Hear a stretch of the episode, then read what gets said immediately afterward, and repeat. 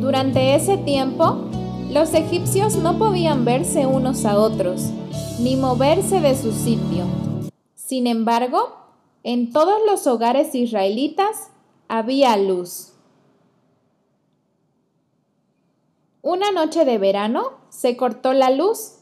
Había tormenta fuerte, de esas que se anuncian con mucha antelación, con humedad y con cierto de chicharras. Debido al corte, no se veía absolutamente nada. En ese momento recordé la novena plaga de Egipto e imaginé la densa oscuridad que se debe haber vivido en esos días. Pero según el relato bíblico, en los hogares de los hijos de Israel había luz. No importa cuán oscuro esté alrededor, con Dios hay luz siempre. Para los egipcios, las tinieblas duraron tres días y ninguno veía a su prójimo ni podía moverse de su lugar. El hecho de tener luz hace que podamos vernos unos a otros con mayor claridad y eso nos da la posibilidad de actuar.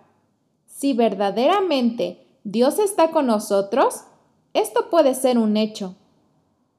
Pero, ¿no resulta extraño que a veces aunque decimos ser el pueblo que más luz ha recibido y aunque creemos estar tan cerca de Dios, ¿en realidad estemos estáticos? ¿No resulta extraño que, habiendo tanta necesidad alrededor y tanta gente que podemos ver, actuemos tan poco? Quizá podemos sentirnos parte del pueblo de Israel, cuando en realidad estamos teniendo un comportamiento más parecido al de los egipcios en esos tres días. Las tinieblas de esos días no fueron solo una oscuridad pasajera. El firmamento realmente dejó de mostrar las estrellas, la atmósfera se volvió pesada y el poder de los dioses Sol y Luna, que los egipcios tanto veneraban, se vio burlado algo desconocido, se había apoderado del imperio más poderoso. En los últimos días sucederá lo mismo. Las tinieblas serán tan pesadas que muchos andarán errantes palpándolas. Todo lo que vemos como poderoso demostrará carecer de poder cuando Dios se manifieste en gloriosa majestad al regresar a buscar a su pueblo. Si alguien tuviera que contar tu historia al hablar de tu casa, podría decir, ¿había luz?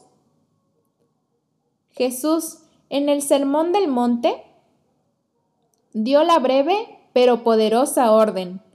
Hagan brillar su luz delante de todos, para que ellos puedan ver las buenas obras de ustedes y alaben al Padre Celestial que está en el cielo. Esa primera orden, sea la luz, sigue resonando vigente hasta hoy. Hoy camino con Dios, el matinal en podcast cortos para aquellos que disfrutamos de escuchar la palabra. Que tengas un excelente día y no te olvides de compartir. Y ya sabes, por aquí nos escuchamos.